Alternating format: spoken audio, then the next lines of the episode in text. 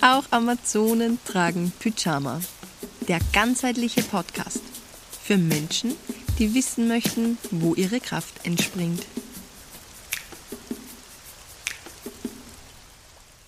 Yo, herzlich willkommen zurück bei einer Folge vom Podcast Auch Amazonen tragen Pyjama. So schön, dass du wieder da bist, denn ich habe heute eine ganz besondere Gästin bei mir. Die Romina Thieben hat sich Zeit genommen, ähm, jetzt da in dem Podcast über ihre ganz besondere Arbeit als Spiritual Consultant zu sprechen. Also sie ist ganz stark im Businessbereich unterwegs Sie arbeitet mit vier Bewusstseinsebenen. Was diese vier Bewusstseinsebenen sind, das wird sie uns hoffentlich dann gleich erklären. Ich bin nämlich schon sehr gespannt. Und so ihr Schwerpunkt fällt auf die Angstbewältigung und allgemein Umgang mit Gefühlen. Daher ist die Romina eine perfekte Gesprächspartnerin für meinen Podcast.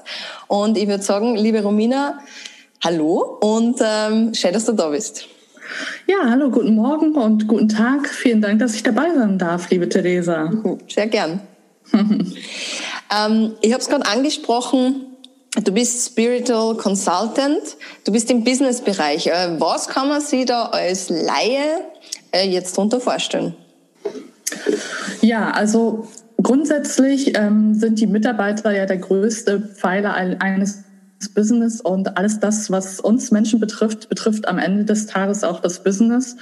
Ähm, mir geht es darum, dass äh, die Menschen Gefühle wieder leben und auch in ihre Prozesse integrieren. Und oftmals ähm, hat dies einfach damit zu tun, sich seinen Ängsten zu stellen und herauszufinden, warum man handelt, wie man handelt.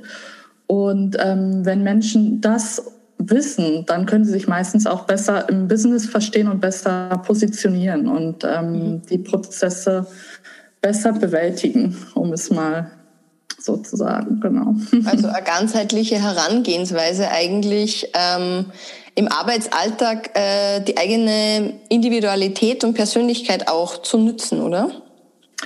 Absolut. Ähm, viele lassen sich an, äh, angelehnt an die Anforderungen eines Arbeits Arbeitgebers ähm, einstellen und wissen oftmals nicht, ähm, wie sie sich selber positionieren können, was die eigenen Werte sind, die sie mhm. ähm, erfolgstragend auch in das Unternehmen einbringen können. Und äh, deshalb äh, ist es umso wichtiger, das einmal ähm, herauszustellen und auch zu stärken. Denn ich denke, dass äh, je, je bewusster ein Mensch äh, mit, seinen, mit seinen Gefühlen, auch äh, mit der Anbindung an sein eigenes Herz, ähm, agieren kann, desto stärker können auch die eigenen Werte und Stärken eines Mitarbeiters herausgestellt werden und desto mehr ähm, profitiert natürlich auch das Unternehmen davon, wenn, wenn man einen stärkeren und gesünderen ähm, Mitarbeiter im Team mhm. hat. Definitiv. Und die Richtung geht ja auch, also ähm, diese Einstellung äh, kommt zum Glück mehr und mehr auch in der Gesellschaft an. Ich finde nur immer sehr zaghaft, ja. Es sind nur immer sehr viele Firmen auf Profit, schnellen Profit aus. Mhm. Aber ähm, ich glaube, es ist einfach auch wirklich ein Beitrag zu dieser ganzen Gemeinwohlgeschichte, ähm, wenn ein Mensch ähm, mit sich einfach klarkommt und seine Potenziale einfach wirklich auch lebt. Das macht einfach eine wahnsinnige tiefe Befriedigung und gibt dann Sinn im Leben, ja. Aber wenn man angestellt ist. Genau, absolut. Also das sehe ich genauso. Und äh, es ist auch so schön zu beobachten, ähm, wie, wie gestärkt die Menschen mit der eigenen Konfrontation äh, dann letztendlich ähm, in eine neue Positionierung starten können, sei es nun in dem Unternehmen, in einer neuen Position oder auch äh, in, einem, in einem neuen Unternehmen, was besser zu einem passt. Denn letztendlich verbringen wir doch den ganzen Tag, auch wenn wir jetzt im Homeoffice überwiegend arbeiten, äh, mit dem Arbeitgeber. Und ähm, deshalb ja, ist es umso wichtiger, dass wir da auch gesund und zufrieden zusammen mit dem Unternehmen agieren dürfen. Ich finde, da ist das Beispiel mit der billigen oder der teuren Schlafmatratze äh, finde ich total passend. Das fällt mir immer wieder ein, weil die Leute glauben oft, ähm, die Arbeit ist ja nur ein, kleiner Teil von meinem Leben, aber das ist so wie mit dem Schlafen. Ja, wir verbringen echt sechs bis acht Stunden am Tag in diesem Bett. Ja, und absolut. Das ist alles Lebenszeit, ja. Ja. ja. Und äh, wenn man das einmal äh, verstanden hat, da tut sich schon wahnsinnig viel. Das ist einfach eine, Sichtweise, die finde ich, automatisch den, äh, den Allerwertesten in Bewegung bringt. Ja, absolut. Das ist ein sehr guter Vergleich. Und letztendlich äh, nehmen wir natürlich auch das, was wir tagsüber erleben, ähm, während unserer Arbeitszeit wieder mit in den, in den privaten Alltag. Mhm. Und ähm, es ist einfach schwierig zu sagen, dass äh, Work-Life-Balance äh, möglich ist, äh, indem man die Dinge voneinander abgrenzt. Also dass man sozusagen den Verstand ausschaltet, wenn man die Tür äh, zum Arbeitgeber zumacht. Denn mhm. das ist nicht so, weil wir reagieren doch tag tagtäglich auf die, auf die um, Situation im, im, Arbeitsalltag und da können wir ganz viel einfach ablesen, ähm, was wir damit dann auch in den privaten Alltag an Belastungen und Energieräubern äh, mit übernehmen. Und damit ist dann äh, der 9-to-5-Job nicht um ähm, fünf beendet, sondern mhm. man hat oftmals dann die Konsequenzen im, im Alltag auch zu spüren. Umso wichtiger ist da einfach einen Ausgleich zu schaffen. Mhm. Einen bewussten.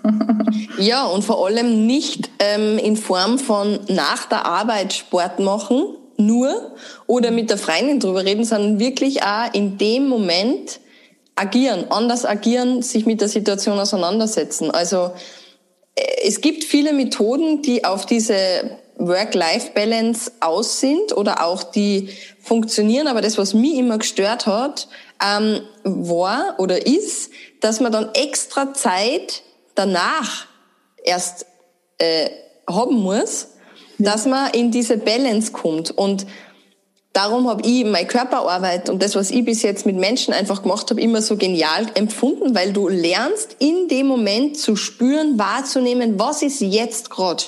Genau, und das sehe ich auch so. Genau, und dann nimmst du Einfluss auf das. Und dann ist es keine extra Hausübung, die du machen musst, sondern das passiert dann instant. Genau. Ja, das ist wirklich äh, fraglich, ob das Konzept, den Akku sozusagen äh, während der Arbeitszeit aufzubrauchen und dann am Ende irgendwie wieder äh, aufzufüllen, mhm. ähm, das ist nicht sehr nachhaltig. Man muss eigentlich permanent äh, für einen Energieausgleich sorgen können. Das heißt, ähm, bewusst aber auch und nicht erst die ganzen Kapazitäten verbrennen sozusagen, um dann irgendwie mühsam ähm, eine Schadensbegrenzung im Körper durchzuführen. Ähm, da gibt es tatsächlich äh, zahlreiche Methoden und auch die Unternehmen langsam äh, schätzen ähm, da einige Methoden, die sie auch äh, gerade in Verbindung mit Erfolgsaufbau, äh, Wachstum äh, einsetzen. Meditation und Yoga wird teilweise in vielen Konzernen schon geschätzt mhm. und auch kleineren Unternehmen. Und das finde ich immer eine ganz gute Möglichkeit, da auch ähm, zu intervenieren und nicht diesen Akku äh, bis zum Ende des Tages aus, äh, wirklich aussaugen zu lassen ja. Ja. und dann äh, tatsächlich äh, das auch mh, hm, schon in den Tag zu integrieren, in den Arbeitsalltag und mhm. gewertschätzt durch den Arbeitgeber. Mhm. Ja, ist cool. Du, und du hast gesagt, ähm, vier Bewusstseinsebenen. Was sind die vier Bewusstseinsebenen? Ja, genau. Also ich arbeite mit meinen Klienten sehr tiefgründig. Ähm, das heißt, ähm, wir gehen davon aus, dass 95 Prozent unseres Tuns aus dem Unterbewusstsein geschieht und unser Verstand eigentlich nur zu fünf Prozent aktiv ist. Und innerhalb dieses äh, Unterbewusstseins ähm, kann man von vier Ebenen sprechen, mit denen ich arbeite im Täterzustand. Das heißt, unter einer äh, verlangsamten Gehirnwelle. Die erste Ebene, und das ist eigentlich das, was, was, weshalb wir uns bewusst sind, ähm, ist unser Daily Life, also das, was wir an Überzeugungen durch unseren Alltag, durch unsere Erfahrungen, auch durch unsere Kindheit bekommen haben. Ähm, das ist die erste Ebene. Eine zweite Bewusstseinsebene ist die Ebene unserer Ahnen. Ähm, das merken wir oftmals äh, natürlich, wenn, wenn unsere Eltern uns Werte weitergeben. Das kann zum Beispiel sein, ähm, es ist hart, man muss für sein hart, äh, Geld hart kämpfen, man muss, äh, man muss täglich äh, mehr leisten, um mehr Geld zu bekommen. Ähm, eine weitere Ebene ist ähm, etwas tiefgründiger. Wir merken das oftmals im Alltag, wenn wir zum Beispiel so einen Aha-Moment haben, Flashback, ähm, eine Erinnerung, die wir nicht so wirklich zuordnen können, die vielleicht auch ein bisschen absurd ist, kann manchmal aus äh, vergangenen Leben kommen. Einfach auf freischwebende Erinnerungen ähm, die, die, äh, die dort in unserer DNS verankert sind. Ähm, auch auf dieser Ebene können wir sehr tief etwas lösen. Äh, das ist oftmals äh, religiöser Natur, ähm, kann aber auch noch tiefer gehen. Und dann haben wir noch eine Seelenebene, die vierte Ebene, die direkt mit unserem Herzen verbunden ist. Und ähm, ja, auf diesen vier Ebenen können sich Glaubenssätze festsetzen, Überzeugungen, Wahrheiten, die wir leben und die unser, unser Sein aus diesen 95 Prozent äh, Unterbewusstsein einfach steuern. Und äh, das ist ganz interessant äh, aufzudecken, wenn man beispielsweise mit einem mit einer Angst konfrontiert ist, diese Angst lösen möchte. Ich habe beispielsweise Angst, vor Menschen zu sprechen, ähm, kann da über diese vier Ebenen äh, auf einmal ein ganz, ganz interessanter ähm, Glaubenssatz oder eine Wahrheit, mhm. eine Blockade ähm, hinterliegen, die zum Beispiel heißt, äh, ich habe Angst, äh, mich aufzulösen, wenn ich sterbe, beispielsweise, um ganz tief zu gehen. Mhm, ja. Ich finde es total spannend. Ähm, es gibt ja auch diesen Wissenschaftszweig, der mittlerweile auch anerkannt ist, die Epigenetik.